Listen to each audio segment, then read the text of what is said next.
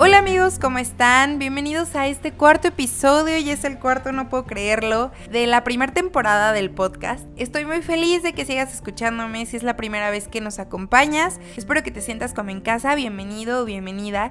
El día de hoy quiero compartirte otra metáfora, como en el capítulo anterior. La verdad es que esto de las metáforas me gusta mucho, creo que ya se los había compartido. Creo que es una forma muy padre en la que podemos reflexionar acerca de los temas que estoy compartiendo.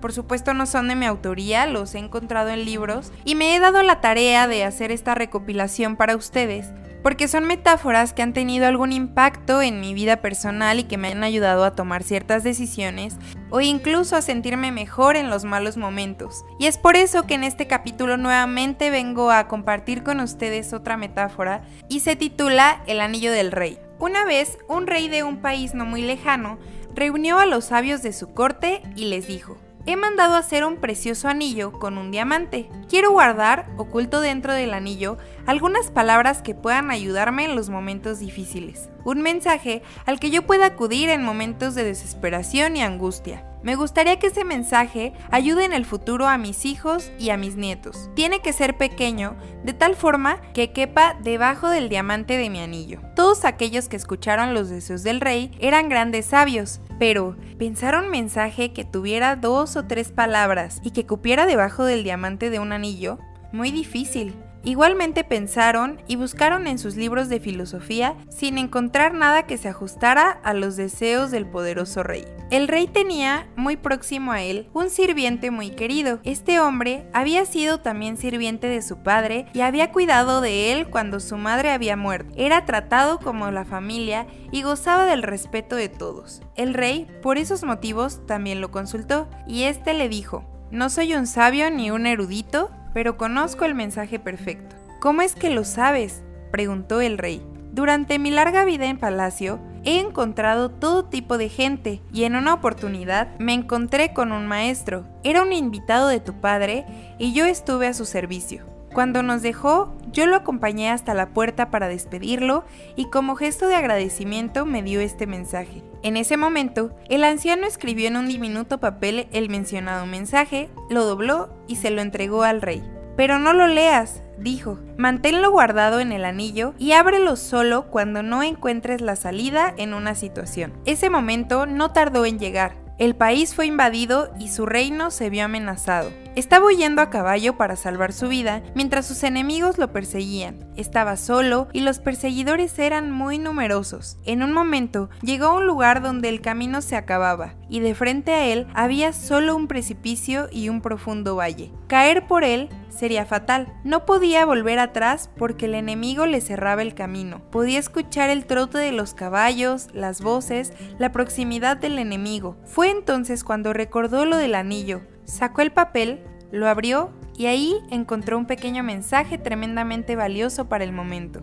Simplemente decía, esto también pasará. De pronto, un gran silencio rodeó al rey. Los enemigos que lo perseguían debían haberse perdido en el bosque o debían haberse equivocado de camino, pero lo cierto es que de pronto lo rodeó un inmenso silencio. Ya no se sentía el trotar de los caballos. El rey se sentía profundamente agradecido con el sirviente y con aquel maestro desconocido. Esas palabras le habían resultado milagrosas. Dobló el papel, volvió a guardarlo en el anillo, reunió nuevamente a su ejército y reconquistó su reinado. El día de la victoria, en la ciudad hubo una gran celebración, con música, baile, bebida, y el rey se sentía muy orgulloso de sí mismo. En ese momento, nuevamente el anciano estaba a su lado y le dijo, Apreciado rey, ha llegado el momento de que leas nuevamente el mensaje del anillo.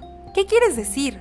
Preguntó el rey. Ahora estoy viviendo una situación de euforia y alegría. Las personas celebran mi retorno, hemos vencido al enemigo. Escucha, dijo el anciano. Este mensaje no solamente es para situaciones desesperadas, también es para situaciones placenteras. No es solo para cuando te sientas derrotado, también es cuando te sientas victorioso. No es solo para cuando eres el último, sino también cuando eres el primero. El rey abrió el anillo y leyó el mensaje. Esto también pasará. Y nuevamente sintió la misma paz, el mismo silencio, aún en medio de la muchedumbre que celebraba y bailaba, pero el orgullo y el ego le habían desaparecido. Fue así como el rey pudo terminar de comprender el mensaje. Lo malo era tan transitorio como lo bueno Entonces el anciano le dijo, recuerda que todo pasa, ningún acontecimiento ni ninguna emoción son permanentes. Hay momentos de alegría y momentos de tristeza. Debes aprender a aceptarlos como parte de la dualidad de la naturaleza, porque son la naturaleza misma de las cosas. Y bueno amigos, yo creo que en esta reflexión lo principal que podemos encontrar es la importancia de la aceptación y la templanza. Muchas veces nos vemos en situaciones difíciles, a punto de entrar en la desesperación, así como en esta parte en la que el rey se encuentra con sus enemigos. Esos enemigos los podemos representar en nuestra vida como el estrés diario, las preocupaciones del día, el trabajo, las tareas, los exámenes, los problemas familiares, el llegar a fin de mes con tu sueldo, incluso problemas con amigos, alguna enfermedad. Y todos esos problemas nos nublan la vista para lograr ver un objetivo o una perspectiva más amplia y en la historia del rey mencionan que tiene momentos de silencio. Ese silencio es la claridad mental a pesar de lo difícil de la situación y eso lo ayuda a superarla porque no sucumbe a la desesperación. Porque normalmente la desesperación bloquea y nos impide actuar o nos hace reaccionar de formas violentas, de forma instintiva, de forma irracional y ya cuando se te enfría la cabeza dices, ¿qué hice? O sea, te pones a pensar en que tus decisiones no fueron las mejores. Al igual que en un momento feliz, como la victoria que tuvo el rey, no se dejó llevar por la euforia y la soberbia del momento, sino que mantuvo la calma, reflexionó y tuvo esa claridad mental para saber que también pasaría, que no iba a ser para siempre. Y esto me pone mucho a pensar y reflexionar en que hay cosas que podemos cambiar, hay cosas que podemos mejorar, podemos esforzarnos y avanzar, pero también hay veces en las que no podemos hacer nada porque no depende de nosotros. En la vida nos pueden pasar cosas que no podemos cambiar, frustraciones, cuando las cosas no nos salen bien, cuando no todo sale como nos gustaría. Esto nos genera cierta rabia, cierto rencor y nos genera tristeza y nos bloqueamos y para poderlo superar hay que traer nuestra mente otra vez al piso, templar nuestras emociones, enfriar la cabeza y decir, ok, esto no lo puedo cambiar, esto ya no está en mis manos, ya no puedo hacer nada, necesito esperar porque esto también pasará. Entonces ahora te invito a traer a tu mente algún momento del pasado en el que sintieras que no veías la luz al final del túnel. Ese momento en el que tu frustración y tu tristeza eran más fuertes que las ganas de continuar.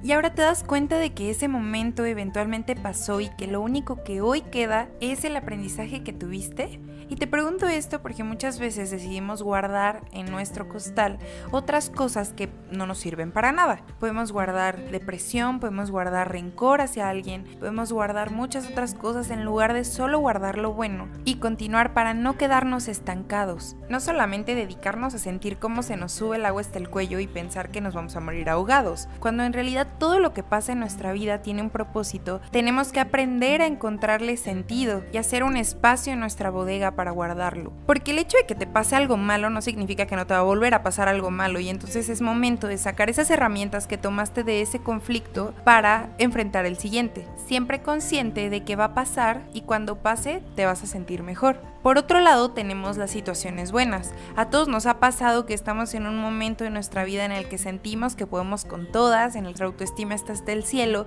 y a veces hacemos cosas y lastimamos personas y cambiamos situaciones pensando que nunca va a cambiar y que todo va a seguir siendo miel sobre hojuelas, cuando esto no es verdad. También pasan las cosas buenas y esos momentos en donde nos sentimos en la cima se pueden ir y entonces tenemos que conservar ese estado de templanza, tener los pies sobre la tierra para que cuando haya tempestad estemos en orden y tengamos la mente fría para enfrentarlo también. ¿Cuántas veces te ha pasado o a cuántas personas conoces que cuando se sienten bien o les está yendo muy bien en la vida, en sus proyectos, pierden el piso y se olvidan de sus amigos comienzan a tomar acciones incorrectas donde pierden muchas cosas porque creen que ya no las necesitan, porque creen que esa estabilidad que tienen en el momento va a durar para siempre y no es así. Es importante recordar que todo lo que tenemos es temporal, lo bueno como lo malo se puede ir y puede volver, tener reservas para los días malos y en los días buenos nunca perder el piso. Que sabemos que todos a lo largo de nuestra existencia hemos pasado por buenos y malos momentos, pero la persona que eres hoy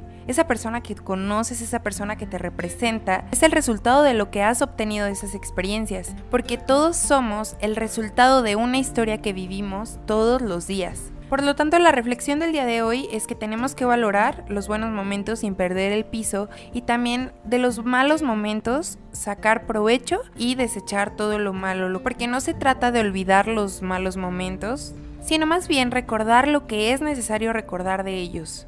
Y bueno, hasta aquí llega el capítulo del día de hoy. Espero que esta metáfora realmente sea de provecho para tu vida, que esta reflexión que hicimos juntos pueda ser de utilidad a partir del día de hoy para ti. Te pido que compartas este contenido si te gusta con tus amigos para que más personas puedan unirse a este espacio y podamos seguir compartiendo, podamos seguir subiendo contenido. Quiero decirles que me hace muy muy feliz recibir sus mensajes, leerlos y saber que les gustan los temas que comparto, saber qué es lo que quieren escuchar, de qué temas les gustaría que habláramos. Eso de verdad que enriquece mucho todo esto y me motiva a no parar, me motiva a seguir creando contenido para este espacio que es nuestro espacio. Muchas gracias por acompañarme una vez más. Que tengas una excelente semana y te espero en el siguiente capítulo.